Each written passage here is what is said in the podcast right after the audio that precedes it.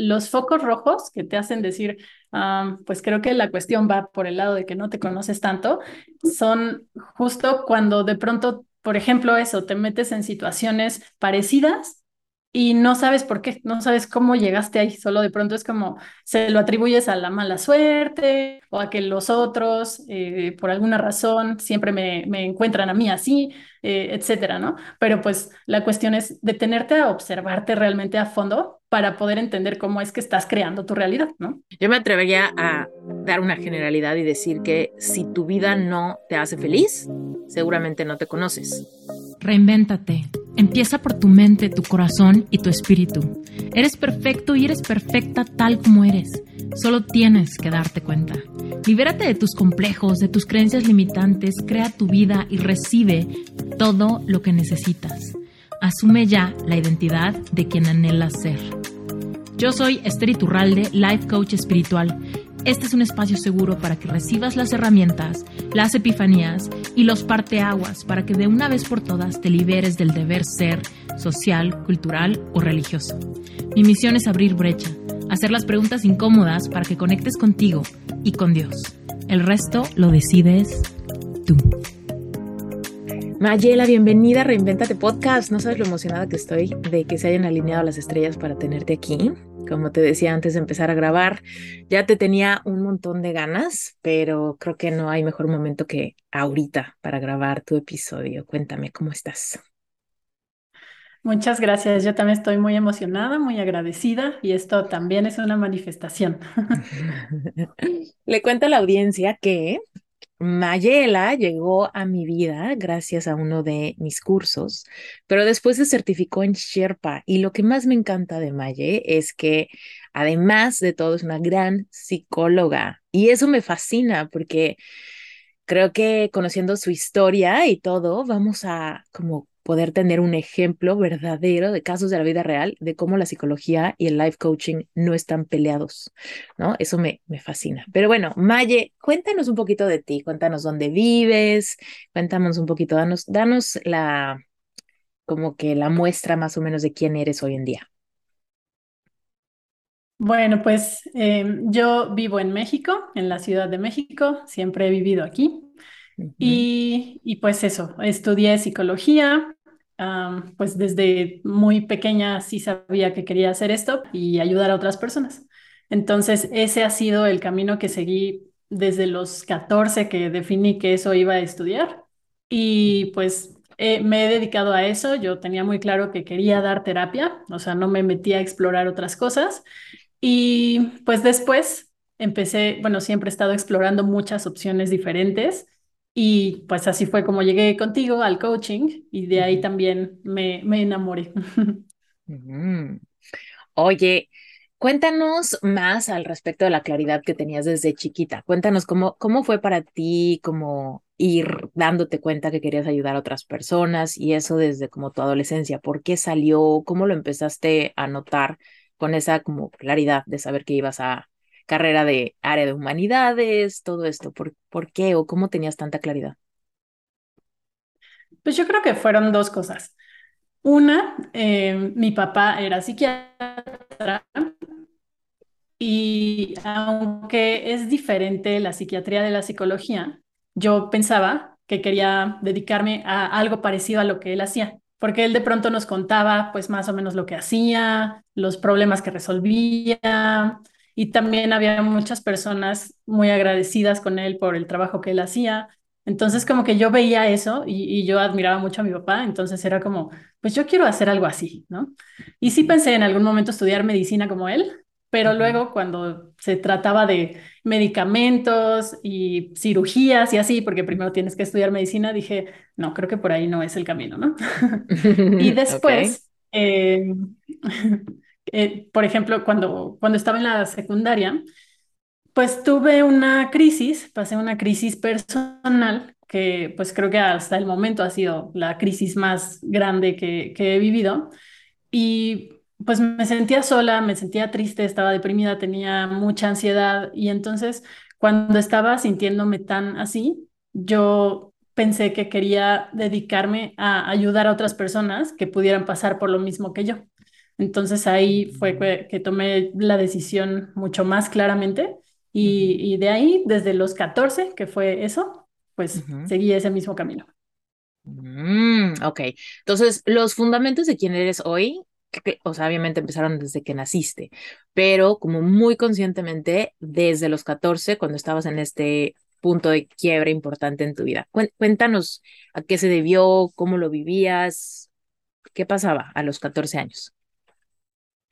Pues a los 14 em, fue, tuve una crisis porque se juntaron varias cosas. Por un lado, empecé a darme, a darme cuenta que me gustaba una niña y como que pues yo no tenía mucha información al respecto. De pronto los medios empezaban a hablar del tema, pero en ese momento todavía todo estaba muy cerrado y la información que me llegó fue como de que eso estaba muy mal, ¿no? Y entonces en la escuela también, pues era como mantenerlo en secreto, pero llegó un punto donde yo se lo compartía a una amiga, que bueno, o sea, yo la consideraba mi amiga, pero sí se empezó a hacer un escándalo, ella como que se espantó por la situación y entonces dejó de hablarme y la mamá de ella se llevaba o hablaba con la directora de la escuela y la directora, eh, bueno, en algún momento las cosas se torcieron todas y pues acabaron pensando que yo acosaba a esta niña y entonces me suspendieron de la escuela.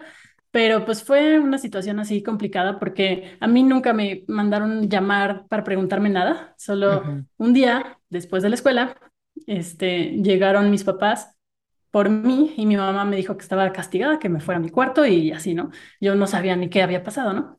Em, y ya después que llegó mi papá, como que él era el experto en manejar ese tipo de situaciones, ¿no? Entonces llegó él a hablar conmigo y primero me preguntó qué había pasado, pero yo no sabía de qué hablaba, entonces pues lo único que sí se me vino a la mente fue pensar que se habían enterado de que me gustaba una niña o algo así. Y entonces le dije que, pues que había habido un malentendido porque alguien había dicho que me gustaba una niña, pero yo tampoco, o sea, yo dije, no, es que no puedo decir eso, ¿no? O sea, yo lo manejé como si hubiera sido un malentendido y le dije, no, no, no, pero pues fue, fue solo eso, ¿no? Y entonces él ya después me dijo, ah, bueno, lo que pasa es que te suspendieron porque decían que estabas acosando a esta niña, ¿no? Y yo, eso sí fue como información así de, "Ay, ¿eso de dónde salió? Em, y a partir de eso, pues yo como entendí que el, o sea, por el manejo, pues que, que eso estaba mal y así, y, y yo misma estaba muy confundida en ese momento, todavía no tenía claridad de nada ni nada. Entonces, pues me empecé a encerrar mucho, a- me, me cerré, empecé como a, pues aislarme mucho por toda esta situación que la viví muy en soledad, ¿no? Entonces, ahí, en estos momentos que pues sentía que no tenía mucha gente con quien hablar y así, pues yo dije, está muy feo sentirse así, entonces yo ujú. quiero ser esa persona que pueda ayudar a otras eh, que estén pasando por algo parecido. Sí, padre, me hace mucho sentido. Oye, ¿y qué pasó con la escuela? O sea, esa suspensión, ¿cuánto tiempo duró? ¿Fue fácil volver? ¿Qué pasó ahí? Pues eh, fue tiempo indefinido, o sea, no fue como que suspendida dos días, sino fue como suspendida y ya. Este, y eh, pues lo que yo entiendo es que la escuela dijo que necesitaba pruebas, pruebas psicológicas y pues otro tipo de pruebas como para asegurarse de que no me gustaran las mujeres y o de que yo no estaba acosando a, a esta niña, ¿no? Entonces, pues me mandaron a hacer estudios psicológicos que tomaron un tiempo, o sea, fueron algunas sesiones. Em, y bueno, pues no sé, la psicóloga, pues me imagino que tampoco quiso caer en el juego de la escuela, porque en realidad, pues fue un mal manejo, ¿no? Entonces, este, pues como la psicóloga no quiso caer en eso, pues hizo su reporte, que sí fue acertado en algunas cosas, porque yo me lo dio a mí también, yo, yo lo leí, em, y decía que no había signos de homosexualidad, ¿no? Y entonces, pues Oye, ya, Maye, déjame interrumpirte ahí. ¿Esos exámenes, exi- o sea, sí, e- sí existen y son como legítimos? O sea, escuchar de que existen estas pruebas psicológicas como para demostrar si sí o si no, se me hace un poco como ¿Sí? ¿Sí existen? ¿Sí son legítimos? ¿Sí podemos confiar en sus resultados como, como muestra de autoconocimiento o como una prueba de personalidad? Es que sí existen, sí, pero, o sea, depende, porque sí hay que manejarlos con cuidado. O sea, son pruebas proyectivas, esas son las que dan esos resultados. Y pues sí se pueden ver ciertos rasgos de la personalidad, porque te piden que, como que, sobre todo hay dibujos, hay cosas que son como muy de, de primera reacción, ¿no? O sea, como tienes que completar frases, una es de completar frases, otra es hacer dibujos, otra es, por ejemplo, me aplicaron la famosa de las manchas, de Roscher, así se llama.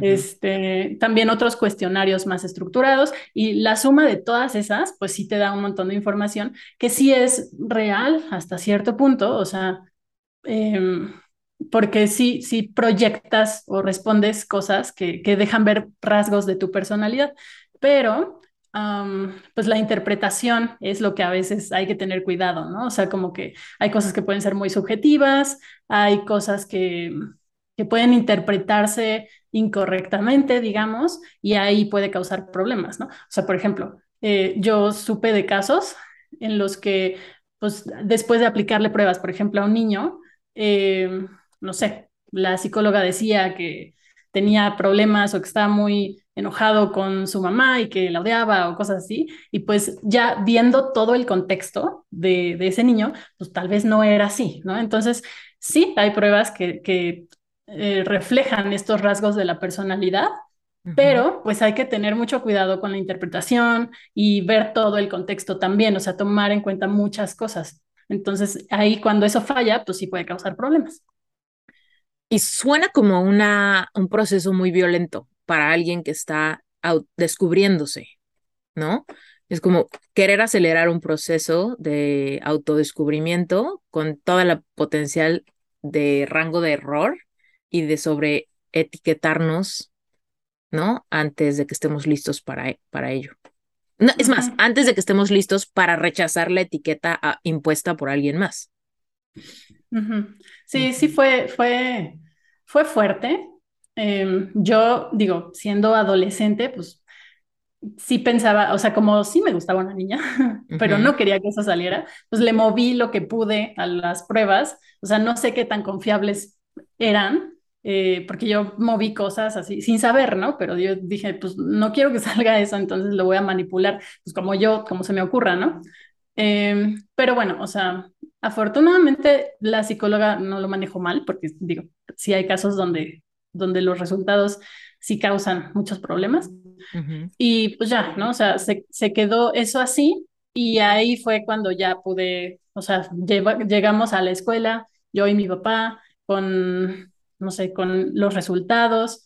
Mi papá también hizo una carta como de que pues esa no era el, concepto que él tenía de mí, que me había enseñado otras cosas, que yo tenía otros valores, etcétera.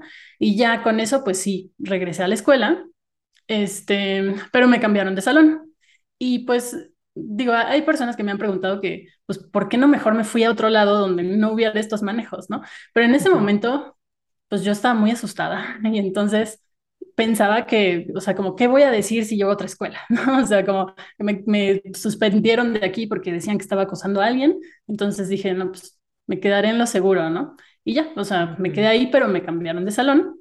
Y pues, o sea, toda esa época sí, sí fue complicada porque pues se hizo el chisme, en lo que yo no estaba yendo a clases, pues todo el mundo se enteró y, y bueno, luego pues también había eh, las niñas de mi salón nuevo, pues tampoco me hablaban, entonces pues por eso viví todo este proceso en mucho aislamiento. Mm, ok. Y fast forward a cuando saliste de la prepa y entonces ya dijiste, ahora es cuando empiezo a yo capacitarme con herramientas de autoconocimiento y ayuda para los demás y demás. Cuéntanos, después de eso, ¿cuándo volviste a accesar ese, ese tema de cuestionarte si sí, si no, si qué onda? O sea, porque siento o me suena a que, corrígeme si me equivoco, a que como que lo compartmentalizaste para seguir adelante y a ver, tengo que ir a la escuela diario, ¿no? Pero ¿cuándo fue el momento en el que dijiste, bueno, estoy lista para volver a explorar este mundo sin como el riesgo de que me pasen este tipo de dinámicas otra vez? Pues sí fue un proceso largo. Em, digamos que de los 14 a los 16 fue la, la peor etapa porque, bueno, empecé a ir a terapia, me llevaron, eh, pero era una psicóloga de la escuela. Y entonces yo no le tenía confianza porque dije, no, le digo cosas y esta mujer va a ir a decir, ¿no? Entonces, este, pues no, no me pude abrir tanto. Después sí ya le agarré más confianza porque sí sentí que sí, sí era un lugar seguro, pero después de un tiempo, este, simplemente fue como llenar el requisito porque esa fue una de las cosas que les pidieron a mis papás y después ya dejé de ir con ella, ¿no? Entonces como que no, no llegamos a, mucho, ¿no? Em, y a los 16, eso fue unos meses, y a los 16, este, pues yo seguía explorando, ¿no? O sea, como si yo tenía esta, esta inquietud, esta duda, esta confusión, yo seguía explorando, pero por mi lado y todo a escondidas. Entonces, en una de esas había un programa que salió que se llamaba Triple G, ¿no? No sé si aún exista, yo creo que no, no sé. Pero bueno, eh, ese era un programa como de tres chicos que pues daban, hablaban de temas de diversidad sexual. Entonces, cuando llegué con ellos, bueno, ese programa... Em, ¿Era de la pues, tele, de radio, de dónde era? De radio. De radio, ok. Ajá. Este, entonces ahí eh, llevaban especialistas, por ejemplo, había una psicóloga y pues hablaban del, del tema del día, ¿no? Y al final daban sus datos, ¿no? Y entonces yo dije, bueno, pues ella que está en ese programa, sí seguramente es alguien confiable, alguien que, con quien sí voy a poder abrirme. Entonces la busqué. Y, Oye, y al 16 fui. Me encanta lo que estás diciendo porque voy a hacer un micro paréntesis como para decir que gran vuelta, como full circle, que ahorita tú estás hablando como experta en un programa como de radio, que yo sé que no es radio, es un podcast, pero qué vuelta ah. tan cañona que en algún momento fuiste escucha de un programa donde trataban de dar contenido de valor, escuchaste, te inspiraste y hoy estás como del otro lado del micrófono. Me parece algo como importante, un gran regalo para esa versión de ti que en ese momento la escucha ahorita estaría súper orgullosa de ti viéndote como la autoridad del otro lado del micrófono. Sí, sí, sí, sí. Sí, se siente bonito también. Eso es perseguir sueños, pero bueno. Y entonces, ok, a los 16 años empezó esto. Fui a terapia con ella. Este, fue, fue chistoso porque como todo, todo siempre era escondidas, eh, pues me fui a escondidas a terapia, ¿no? no ni, le, ni le pregunté cuánto cobraba, y pues yo agarré el dinero, junté y dije, bueno, pues espero que con esto me alcance, ¿no? y después de la escuela, eh, le dije a, mi mamá que me iba a quedar a un taller de algo. Digo que como ya era prepa, pues ya tenía un poquito más de libertad, ¿no? Entonces le dije que me iba a quedar un taller y me fui a la sesión, ¿no? Y pues sí, o sea, desde la primera sesión, o sea, sí hice clic con, con esa terapeuta, sí la sentí muy empática, me entendió y todo y, muy profesional, porque yo tenía 16 y lo primero que me dijo al final de la primera sesión fue como, sí tenemos que decirle a tus papás, ¿no? Entonces, pues ya, me mandó a decirles, pero ya fue más fácil porque como que, no sé, de pronto sí soy muy así de, yo quiero esto y pues, pues quiero esto y punto, ¿no? Entonces llegué con mis papás así de, bueno, pues les tengo que decir porque me mandaron a decirles que estoy en terapia eh, y pues quiero ver si me pueden apoyar, porque económicamente, pues sí, dependía de ellos.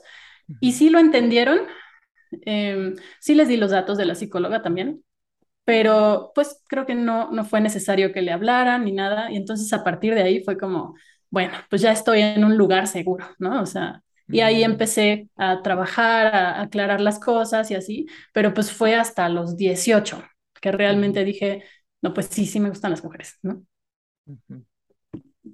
Ok, ok, ok. Y entonces iniciaste la universidad.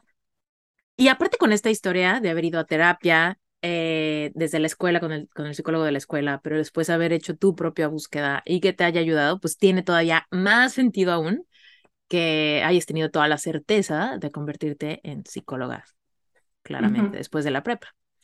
Oye, ¿y cómo viviste la carrera? Cuando estabas estudiando psicología, ¿lo disfrutaste un montón? ¿Qué, qué, qué pasaba? ¿Cómo lo viviste? Sí, yo era la más feliz. O sea, sí tenía certeza total de que eso era lo que yo quería hacer. Y y yo disfruté mucho toda la carrera, todo, todo, todo. O sea, bueno, estadística no tanto, pero las otras materias, em, sí, o sea, yo era la más feliz ahí. También, em, pues, era más introvertida, entonces no hablaba tanto con las personas, como que yo sí iba mucho a estudiar, ¿no? Sí, había mucha gente en los salones y me conocían, y sí, como que destacaba un poco porque pues era muy aplicada y yo siempre tenía las tareas y yo siempre explicaba y así, ¿no?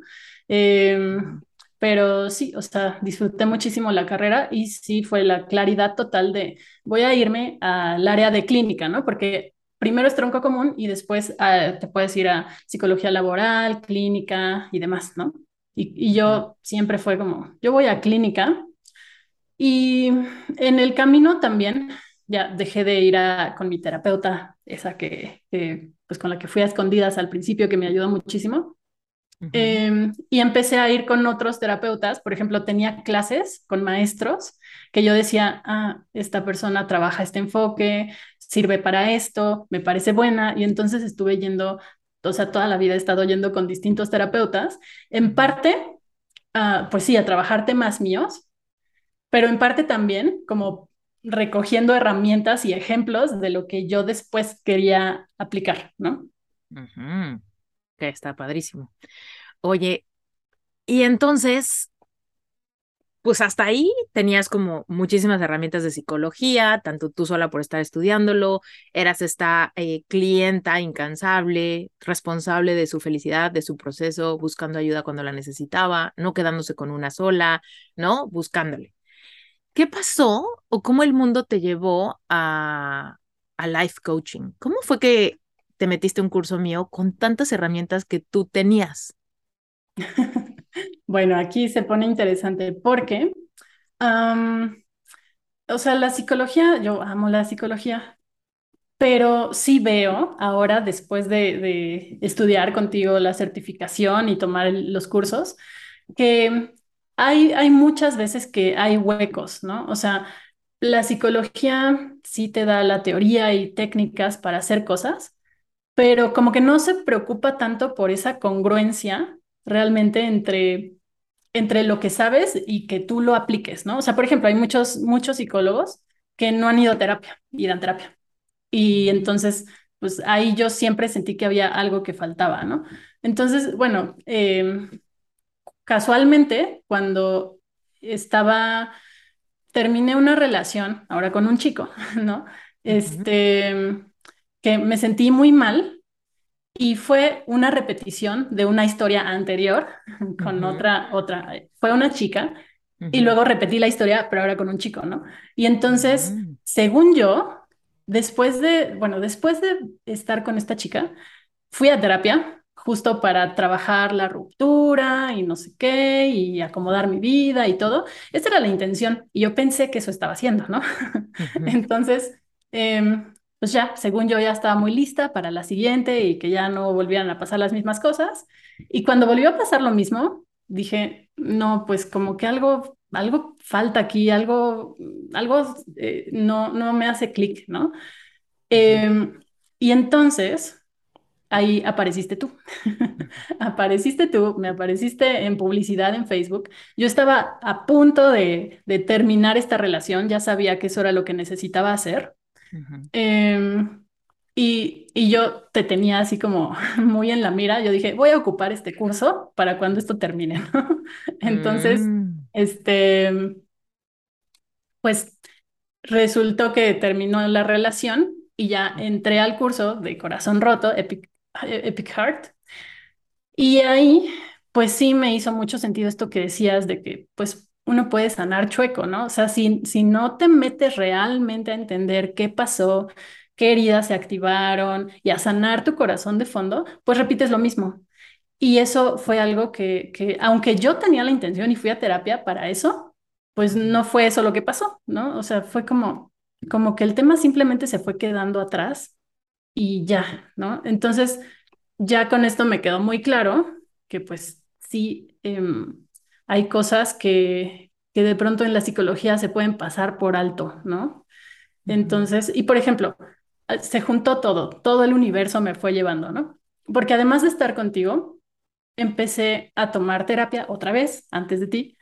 Em, y en ese enfoque, que es la terapia focalizada en emociones, igual yo estudiaba esta técnica porque me gustaba y ya que la viví, pues entendí que hace toda la diferencia meterte al fondo a sentir lo- el dolor más, más, más profundo para poder empezar a transformar la experiencia, ¿no?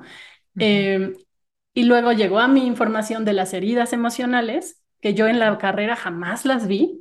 Y entonces todo se juntó y me quedó muy claro que pues es eso, ¿no? O sea, necesitas realmente enfocarte en lo que está en el fondo o en el dolor, en permitirte sentir para poder sanar. Entonces se juntó la terapia, la información de las heridas emocionales, que leí un libro, y las sesiones de coaching del curso de Epic Heart, para que yo entendiera que pues a la psicología le estaba haciendo falta algo, ¿no? O a los enfoques que yo había estado explorando hasta ese momento. Es muy importante que interrumpa este episodio para darte contexto y que sepas exactamente qué es Sherpa. Porque cuando te traigo episodios de coaches certificados en Sherpa, te estoy trayendo personas sumamente preparadas para darle contención a sus clientes. Y es muy importante para mí que sepas exactamente de dónde vienen y por qué es que tengo toda la confianza de recomendártelos. Primero que nada, Sherpa es la única certificación de life coaching en español que integra toda tu preparación académica, más espiritualidad consciente, más conocimientos de física cuántica, permitiéndole a los coaches una comprensión plena, drásticamente eficaz para transformar las circunstancias de sus clientes en casos de éxito. Además, Sherpa es la única certificación en español que incluye la preparación que necesitas para triunfar en el mundo digital y conseguir llenar tu agenda de clientes ideales. Es decir, tener una marca personal que te permita expandir tu mensaje para que puedas encontrar clientes en cualquier lugar del mundo. Por supuesto, sin tener que salir de tu casa, sin tener que recibir clientes en persona y, como todos sabemos, ese es el futuro. Ahora, si esto te interesa a ti, quiero que te imagines cómo se sentiría que todo lo que compartas te acerque a personas que genuinamente quieren tu ayuda, que no solamente te siguen, sino que comparten tu mensaje haciéndote crecer. Imagínate lo que se sentiría ver tu agenda llena de sesiones de personas que quieren que tú, que solo tú, los guíes en su camino porque se identifican demasiado con tu personalidad y con tu forma de comunicar tus experiencias del pasado. Es más, quizá ya eres el confidente de todos tus amigos, quizá ya disfrutas mucho leer y estudiar temas de emociones, física cuántica y espiritualidad. Todos notan que eres una persona muy empática e intuitiva. Si este es tu caso, si te identificas, quizá lo único que te hace falta es prepararte, posicionarte como autoridad y empezar a monetizar lo que tu corazón ya sabe hacer. Y yo creo que por supuesto que mereces vivir en abundancia. Este mercado no está saturado y nunca lo estará, ya que tu mensaje siempre irá dirigido a la gente correcta que conecta contigo por tu historia de vida. Y quizá te preguntas, bueno, pues ¿quiénes se convierten en coaches? ¿En serio todos? No. Los que se convierten en coaches son personas que tienen un mensaje poderoso que se crea a través de experiencias personales vividas y trascendidas. Si tú has pasado por un duelo, por pérdidas, por algún fracaso, por bullying, por algún divorcio, por corazón roto, por baja autoestima, por relaciones codependientes, tóxicas o narcisistas, si tú has salido de algún trastorno alimenticio, de alguna enfermedad, si tú has salido de alguna etapa de ansiedad o de depresión profunda, tienes un mensaje poderoso. Los life coaches son personas que han despertado su conciencia y quieren ayudar a otros a hacer lo mismo. Los life coaches son amantes de la libertad en todas sus formas. Libertad de expresión, libertad financiera, libertad de tiempo y libertad de movimiento. Un life coach es una persona responsable de su propio proceso de vida que sabe cómo automotivarse y que no se rinde hasta lograr sus metas. Y por supuesto, un life coach es una persona con ambición de propósito y con abundancia económica, porque vemos el dinero como energía y sabemos que el dinero solamente potencializará nuestro mensaje para ayudar a más personas y para darnos a nosotros la experiencia física que venimos a tener. Bueno, dicho esto, si te identificas con los invitados certificados en Sherpa y quieres agendar una sesión individual con cualquiera de ellos, te invito a que te metas a la página web y que visites el directorio sherpacertification.com diagonal directorio te vas a encontrar ahí a los life coaches certificados y también a life coaches en proceso de certificación. En la página vas a poder encontrar las especialidades de cada quien con un poquito de su historia y con un video donde te platican su mensaje, para que si tú te identificas puedas agendar una sesión, ya sea con ellos o conmigo. Te mando un beso muy grande y regresemos al episodio. Te cuento algo, a ver, para que me des tu opinión. Obviamente, corrígeme si no estás de acuerdo con toda libertad, ¿va? Pero como yo también fui a terapia en este proceso de corazón roto, o sea, lo que a mí me pasó fue que igual llegué a un punto donde me sentía sumamente como confundida, deprimida, con ansiedad y con muchos vacíos, ¿no? Entonces, obviamente la primera idea que pasa por mi cabeza es tengo que ir a terapia, ¿no? Nunca antes había ido a terapia yo y en mi caso, también fui a terapia a escondidas, em, porque como que no quería, como en mi caso era, no quería que mis papás se preocuparan en términos de pensar que estaba demasiado mal y que quisieran intervenir al proceso. Como que yo quería darme la oportunidad de ir a terapia y no tener que contestar la pregunta después de cómo te fue, qué te dijeron, qué pasó, ¿Te está ayudando? ¿No te está ayudando? No, o sea, no quería que hubiera eso y quería tener también la libertad de, si no me gustaba, dejarlo sin tener que dar explicaciones de que abandoné el proceso o algo así, ¿no?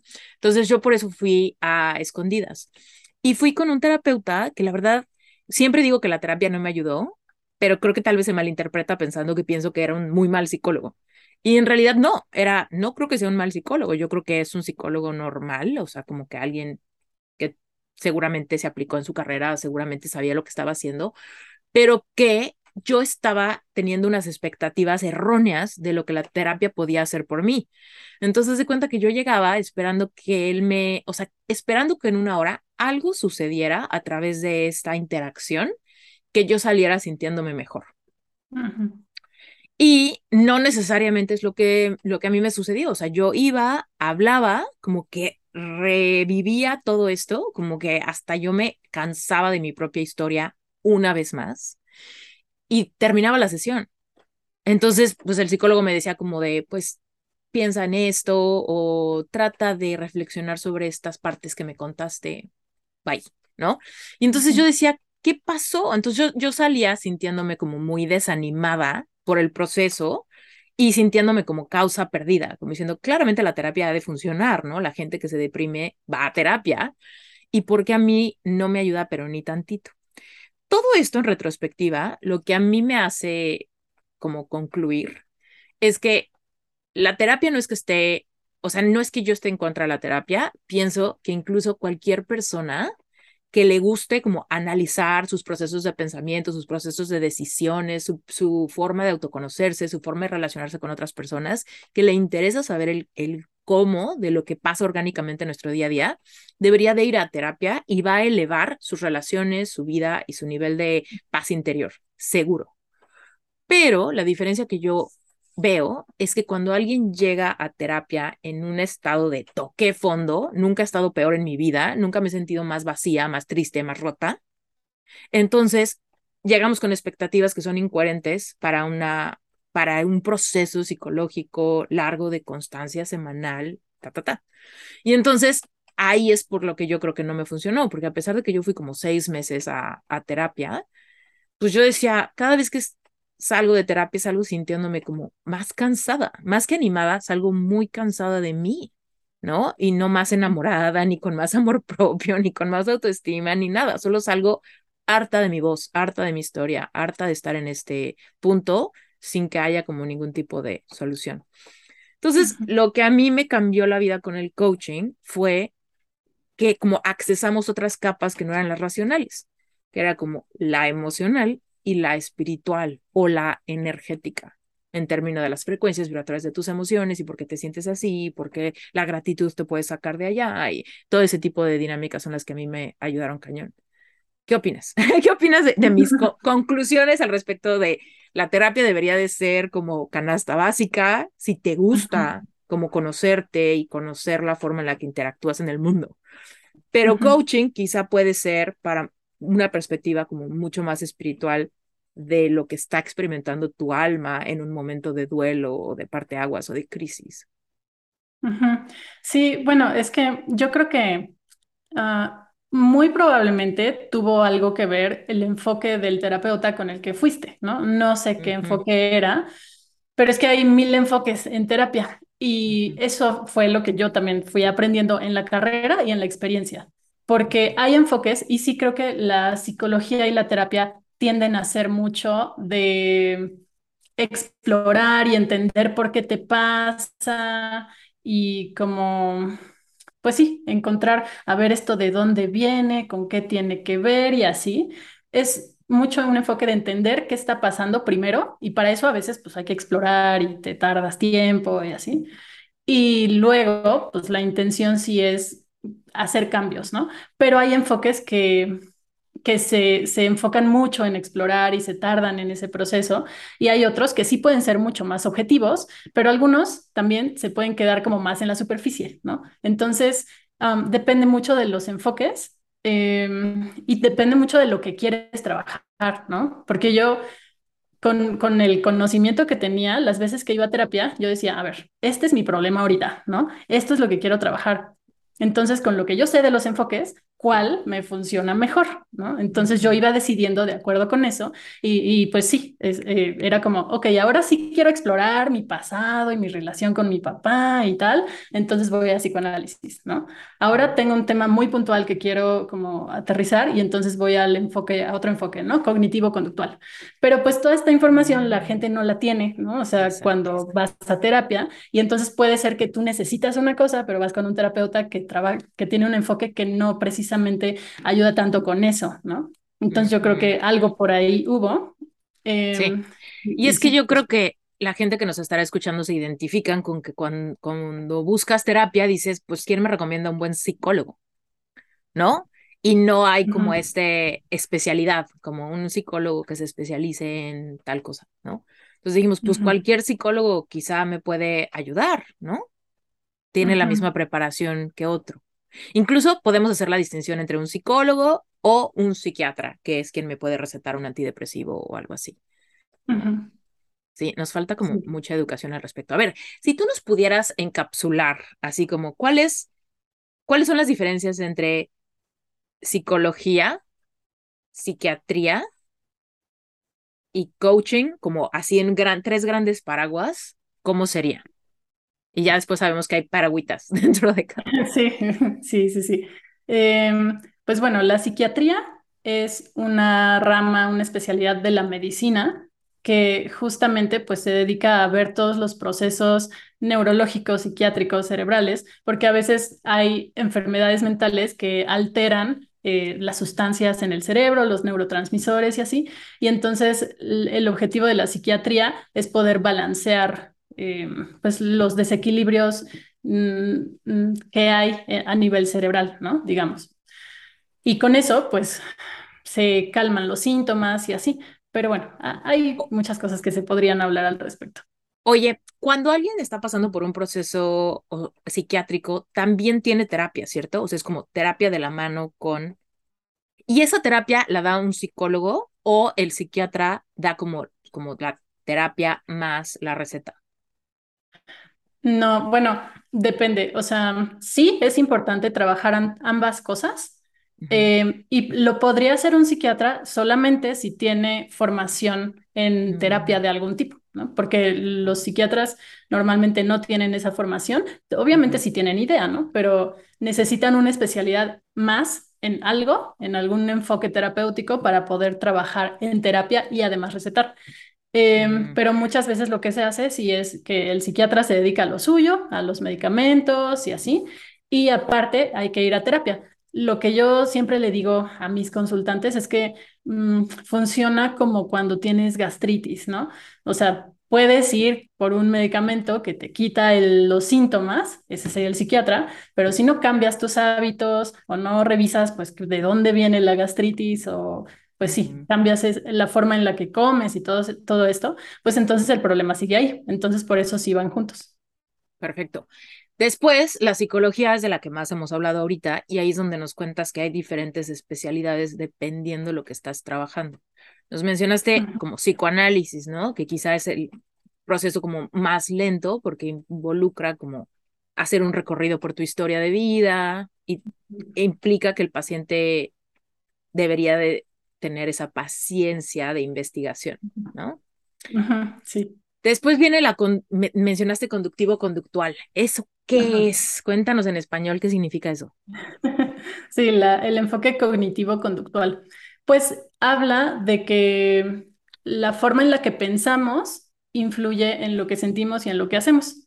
Eh, entonces se queda mucho más a nivel de revisar cuáles son las ideas o las sí las creencias, pero como los, los procesos de pensamiento que no te están ayudando. Por, por ejemplo, las generalizaciones, ¿no? O sea, si tú piensas, es que siempre me pasa esto o nunca tal cosa, de por estarlo pensando así, pues obviamente dejas de ver otras cosas, etcétera, ¿no? Entonces, como que checa esa parte para poder cambiar cosas y se vuelve mucho más concreto, ¿no? O sea, lo que piensas cambia tu conducta. Eso es lo que diría. Entonces se queda a un nivel como que, que pues mucho más práctico, ¿no? O sea, no es necesario irte a investigar toda la historia y así, sino identificar qué es lo que está pasando y cómo le das un giro a eso, por ejemplo.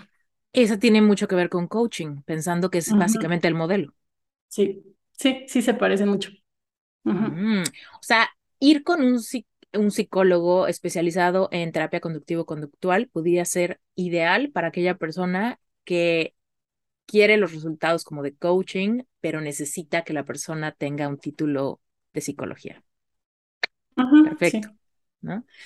¿Hay algún otro como mini paraguas de la psicología clínica que pudiese estar como en, el mismo nivel que estos otros dos? Sí, ah, bueno, hay, hay mil enfoques ahora, pero yo diría que también está la psicología humanista, que dentro de eso está el enfoque gestalt y otros, ¿no? Pero esta psicología habla de mm, si hay contacto con las emociones, si es importante entenderlas y expresarlas, pero no se va tan, tan, tan, tan a fondo como la terapia focalizada en emociones, ¿no? Que ese es el centro totalmente de eso, ¿no?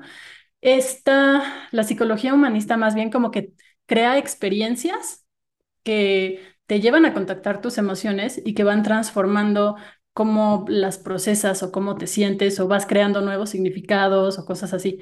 Y eso lo hacen pues con distintos ejercicios, es como mucho más experiencial, ¿no? Mm. Em, y también está la, los enfoques sistémicos, que esos dicen que somos sistemas ya sea una pareja, ya sea una familia, ya sea una persona, pero somos sistemas y estamos en un contexto y entonces es como si fueran engranes de un reloj donde todos los sistemas van funcionando juntos y si quieres eh, que haya algún cambio, pues tienes que hacer un cambio en algún punto del mecanismo y todo lo demás se reacomoda, ¿no? Entonces esto se usa mucho para terapia familiar, para terapia de pareja y así. Entonces yo diría que esos son como los, los bueno, hay muchos, pero hay otro, por ejemplo, terapia narrativa, que ese habla de, de que las historias que te cuentas eh, son lo que crea tu realidad, ¿no? Entonces, todo el tiempo te has estado repitiendo una misma historia sobre ti y pues hay que buscar historias alternativas que te permitan ver otras cosas. Entonces, mm. pues es todo un mundo. Oye, esa también se parece mucho a, coaching, o bueno, tiene mucho que ver, ¿no? Con el tema de, sí las historias que te cuentas, o sea, esta, esta terapia enfocada en la narrativa está sin querer queriendo como respaldando todo lo que dicen las leyes universales. Oye, a ver, definitivamente la psicología es un área fascinante y tiene, hay un mundo detrás, ¿no? Muchas veces nos falta, nos falta saber qué tipo de ayuda existe para poder escoger la terapia correcta. Pero tú estabas en este mundo donde sabes que hay un montón de opciones, donde quizás estás conectada en ese mundo y puedes como, o sea, podrías haber seguido estudiando y seguramente seguirás estudiando, pero más diplomados, más especialidades, más cosas. Y sin embargo, escogiste certificarte como coach. ¿Por qué? Porque ahí, bueno, cuando entendí que en coaching, por lo menos contigo, ¿no? En esta certificación hermosa, Sherpa, pues integras tu historia de vida y, y o sea, y desde ahí hablas, ¿no? Desde ahí trabajas con otras personas, desde ahí conectas.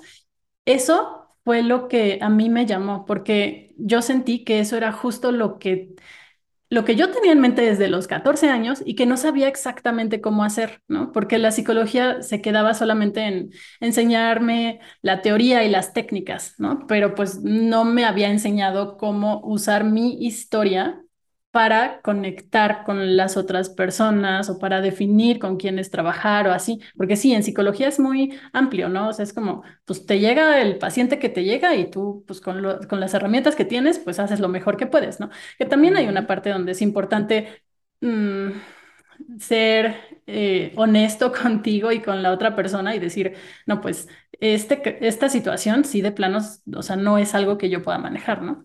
Pero, pero sí, o sea, la psicología se quedaba con eso. Y en mi, pues en mi caso, este, pues yo necesitaba eso que me permitiera ese puente, que me permitiera unir mi historia con las herramientas que ya tenía y las nuevas que aprendí también para poder conectar desde ahí, porque eso se siente mucho más auténtico, se siente mucho más genuino, como que fluye mucho más y, entonces creo que eso es lo que a mí me, me encantó, ¿no? O sea, porque eso no, bueno, por lo menos cuando yo estudié, eso no me lo enseñaron. Sí, y es que por lo que escucho y por lo que, por lo que yo también viví, como que la, la psicología tiene como esta separación entre yo, yo soy el psicólogo, tú eres quizá mi cliente o mi paciente, como, como sea mejor llamarle, pero hay como una, hay como una separación entre en tu sesión yo no tengo por qué contarte de mi vida, ni lo que yo vivo, ni con lo, que yo viví o lo que yo sufrí o, o cómo yo me sentí. Es como todo es, tú eres el cliente y, o el paciente y yo estoy de este otro lado. Hay como un, un muro como de profesionalismo muy claro, ¿no? De separación.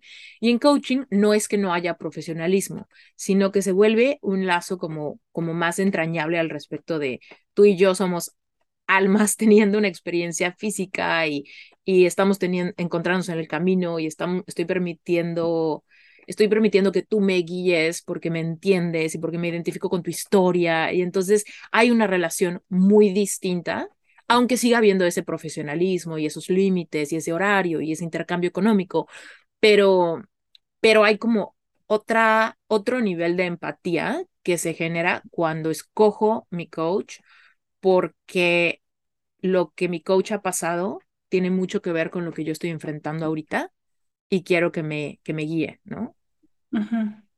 Sí, sí, sí, sí, totalmente. O sea, eso es algo que yo sentía que me hacía falta y era mi intención, ¿no? O sea, desde los 14 que yo dije, esto que me está pasando es algo que, que quiero que me conecte con las personas, mm. pero solo tenía la información, ¿no? O sea, como que le faltaba esa parte. Y sí, o sea, en, en Sherpa, en esta certificación, me dio herramientas nuevas que también son diferentes a lo que hay en psicología. Ah, hay algunas que se pueden parecer, ¿no? Pero, pero son diferentes y también está mucho más enfocado, ¿no? Porque a veces, pues hay muchos enfoques de terapia que se van como a explorar y a entender y toma más tiempo, ¿no? O sea, tampoco es que esté mal, pero pues depende qué necesita cada quien, ¿no? Entonces, sí, o sea, fue el complemento perfecto para mí, fue lo que yo estaba buscando. Mm. Padrísimo. Oye, y esto me lleva a preguntarte al respecto de un proyecto padrísimo que traes entre manos, que está inspirado en el autoconocimiento. O sea, me, queda clarísimo que después de vivir en carne propia diferentes procesos, ver cuáles te ayudaban, cuáles no, o cuál es más rápido, cuál es más lento, cuál es en qué momento de madurez de tu camino, etcétera. Eh, el autoconocerte fue como la clave, ¿no? Más importante. Cuéntanos al respecto de por qué es importante autoconocernos primero. Y esto te lo, te lo pregunto porque mucha de la audiencia de Reinventate eh, muchas veces está pasando por un momento de dolor, ya sea económico, amoroso, vocacional, de autoestima, lucha con su cuerpo, cualquier, cualquier área o incluso todas al mismo tiempo, ¿no? Y viene esta sensación de decir, ¿cómo lo arreglo? ¿Cómo me siento mejor? ¿Cómo lo sano? Pero como que queriendo quizá recibir un atajo que me permita como dar un salto sin tener que pasar por mirar hacia adentro y darme esos clavados. Y muchas veces mi respuesta es, no hay respuesta corta, no hay respuesta corta para el corazón, no hay respuesta corta para la codependencia, no hay respuesta corta. Tenemos que conocer tu historia, regresar a tus partes más íntimas, más tiernas, más olvidadas para encontrar ahí las respuestas. Entonces cuéntanos tú desde tu perspectiva y tu preparación, por qué el autoconocimiento es clave para cambiar nuestra vida. Sí, pues es que cuando no nos conocemos, vamos mm, por la vida sin esa conciencia de lo que realmente necesitamos, de lo que realmente sentimos, de lo que realmente queremos, ¿no? O sea, si no tenemos ese autoconocimiento, pues vamos siguiendo lo que hay que hacer o lo que nos dicen que hay que hacer. Pero luego muchas veces llegan las crisis de la vida cuando te das cuenta de que eso que tú estabas haciendo, que no, no, no nació de ti, pues ya de pronto no te está haciendo tan feliz, ¿no? Porque estabas siguiendo un camino que pues alguien marcó y no fuiste tú quien lo definió, ¿no? Entonces, el autoconocimiento sí, o sea, es, básico para saber qué quieres, qué necesitas y, y también qué es lo que va más contigo, ¿no? O sea, por ejemplo, yo que he tenido un largo camino de autoconocimiento, eh, he ido sacando las herramientas que más me han servido a mí para poder entenderme, ¿no? O sea, para mí fue básico, por ejemplo, em, un tiempo que estuve haciendo constelaciones familiares, me ayudó a entender muchas cosas de mi familia que me desatoraron, em, pues sí, temas que yo tenía ahí que no eran, no eran míos, ¿no? O sea, venían de, de, de eso. Por otro lado, el tema de las heridas, que fue súper básico para sanar mi corazón y para entender realmente por qué me afectaban así las cosas. Este, también la cuestión de el enneagrama, que eso no lo conocí por psicología, este, pero el enneagrama es una teoría de personalidad que a mí me aclaró muchísimas cosas que yo no entendía por qué me pasaban. Em, y entonces, o sea, todo este proceso me ha permitido conocerme mucho más para poder tomar mejores decisiones más alineadas conmigo, ¿no? Entonces, el autoconocimiento es básico en ese sentido. Oye, Maye, ¿no te ha pasado con tus clientes que como que, como que no tenemos tan claro si nos conocemos o no, como que asumimos que sí nos conocemos, pero tenemos un montón de preguntas como ¿por qué siempre me pasa lo mismo? ¿Por qué no puedo encontrar algo que funcione? ¿Por qué fracaso tantas veces? ¿Por qué no logro mis objetivos? ¿Por qué las uvas de, del 31 de diciembre nunca se me cumplen? ¿No? de repente es como, bueno, quizá todas esas son alertas de que no te conoces tanto como según crees o como, como de repente damos por hecho que nos tendríamos que conocer, pero no es cierto, o sea, que, que sepas quién eres y que estés en el mundo inmiscuida en un montón de, inmiscuida o inmiscuido en un montón de relaciones o que tengas un trabajo, que hayas ido a la universidad, nada de eso valida que te, que te conozcas. ¿No? Y muchas veces solamente lo, lo asumimos. Yo, yo te lo cuento porque cuando, cuando yo estaba pasando por esta gran crisis, no pensé que no me conociera.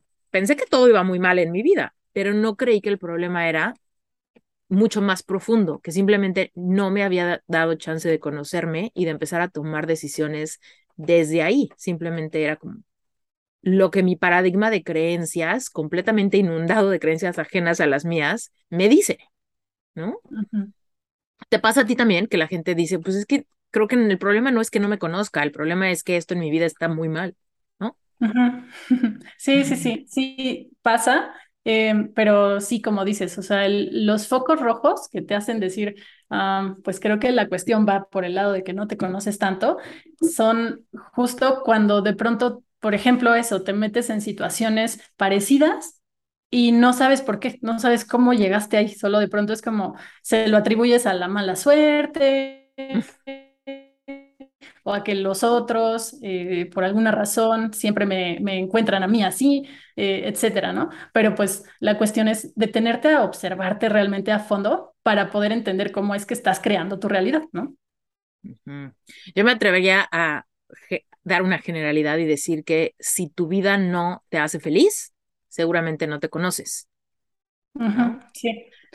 Incluso el otro día había, estaba viendo una chava en Instagram que decía algo así como, eh, pues mira, yo no sé qué quiero, pero sí sé que no quiero, ¿no? Y aunque sonaba muy bonito y su reel estaba muy padre y andaba con una música muy cool y todo, eh, a mí me hacía pensar, como decir, bueno, qué bueno que sepas que no quieres para que puedas empezar a poner límites, pero no te puedes quedar ahí, no te puedes quedar con la satisfacción de, por lo menos sí sé que no quiero. Pero si te quedas ahí, igual no vas a llegar a tu destino. Podrás poner límites y podrás decirle que no a relaciones o a trabajos o a circunstancias de vida que no te vienen bien, pero eso no te va a llevar a donde sí quieres estar. Y para saber lo que sí quieres, es fundamental que pases tiempo autoconociéndote.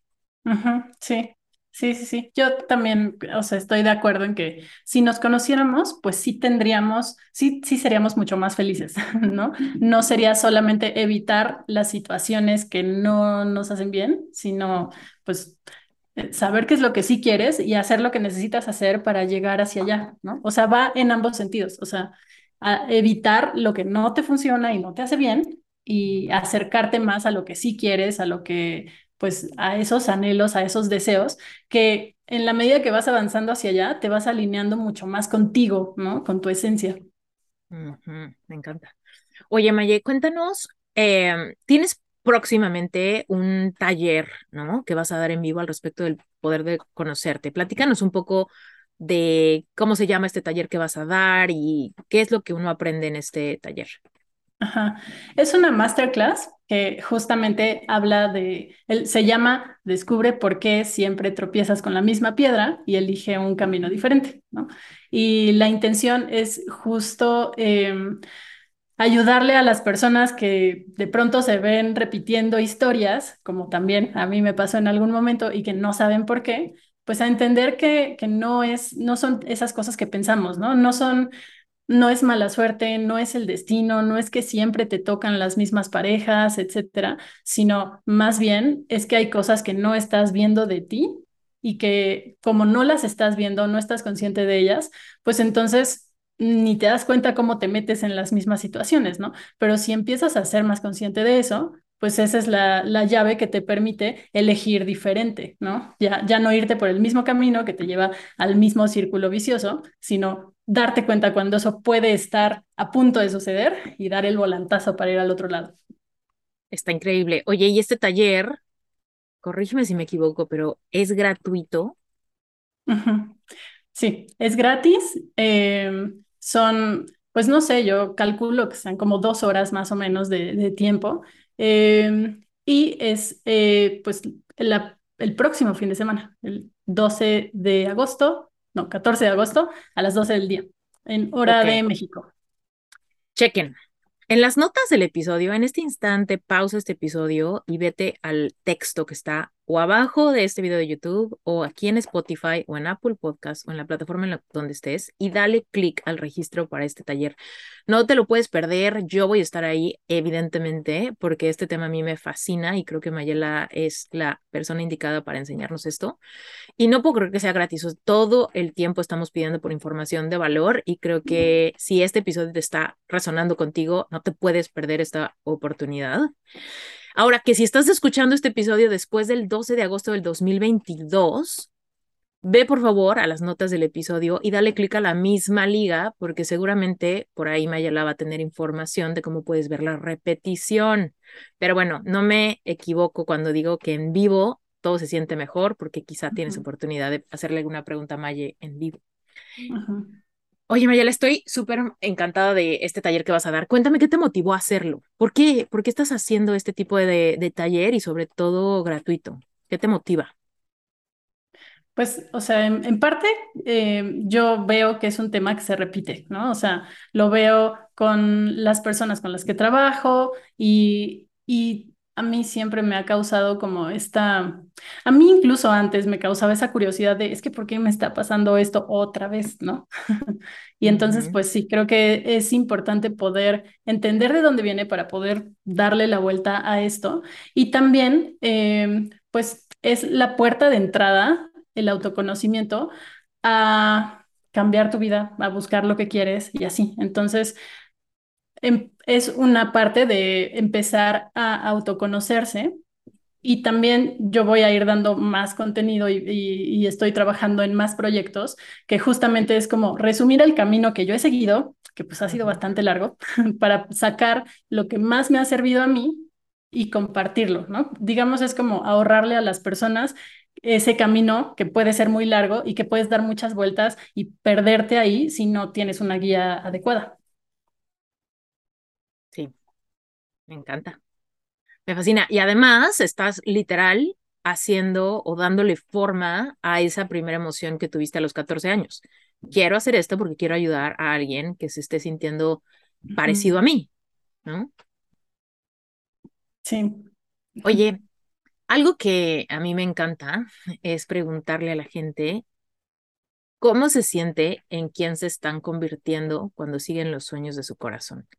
Y antes de que me contestes, a la audiencia le doy contexto. Tú sabes a qué me refiero, pero quizá la audiencia no. Entonces, les cuento que yo me la paso diciendo que para encontrar nuestro propósito, ¿no? Que es nuestra meta, así de cuál será mi propósito de vida, que vaya un mensaje y me diga que mi propósito es ser una gran madre, o ser una gran empresaria, o ser una gran doctora, ¿no? O doctor, perdón que hablo muy en femenino. Pero bueno, el punto es que como que el propósito de vida no lo, no lo recibimos así, simplemente es, empezamos a seguir sueños, empezamos a hacerlos realidad y en ese proceso nos empezamos a convertir en una persona plena que dice, tengo la certeza que estoy viviendo mi propósito, lo estoy creando día a día, mi propósito. Cuéntanos, ¿cómo se siente en quién te estás convirtiendo? Pues mm, se siente súper expansivo, em, lleno de inspiración, lleno de ideas nuevas. O sea, a mí me sorprende porque en algún momento, antes de estar, de sentirme tan alineada con esto, y eso que yo he seguido mi camino siempre, ¿no? Pero andaba medio perdida de todas formas.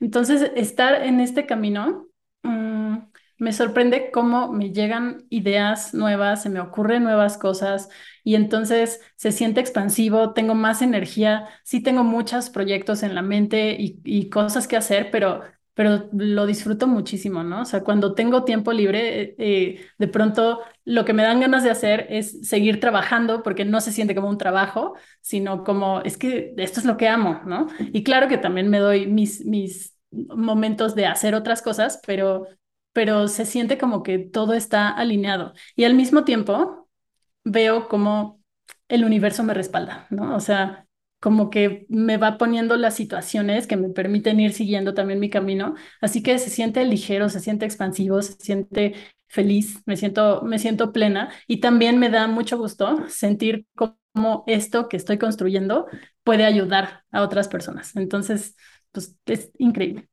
Mm, sí, se nos hace agua la boca. Oye, si alguien te está escuchando y dice, a ver, me urge que Mayela me, me ayude independientemente que se apunten al taller, pero cuéntanos, ¿cómo, cómo puede la audiencia trabajar contigo, tener sesiones individuales? Y, y ahora sí que seguramente van a salir un montón de dudas de, bueno, Maye, creo que con lo que escuché, me gustaría este tipo de terapia o me gustaría una combinación de terapia y coaching.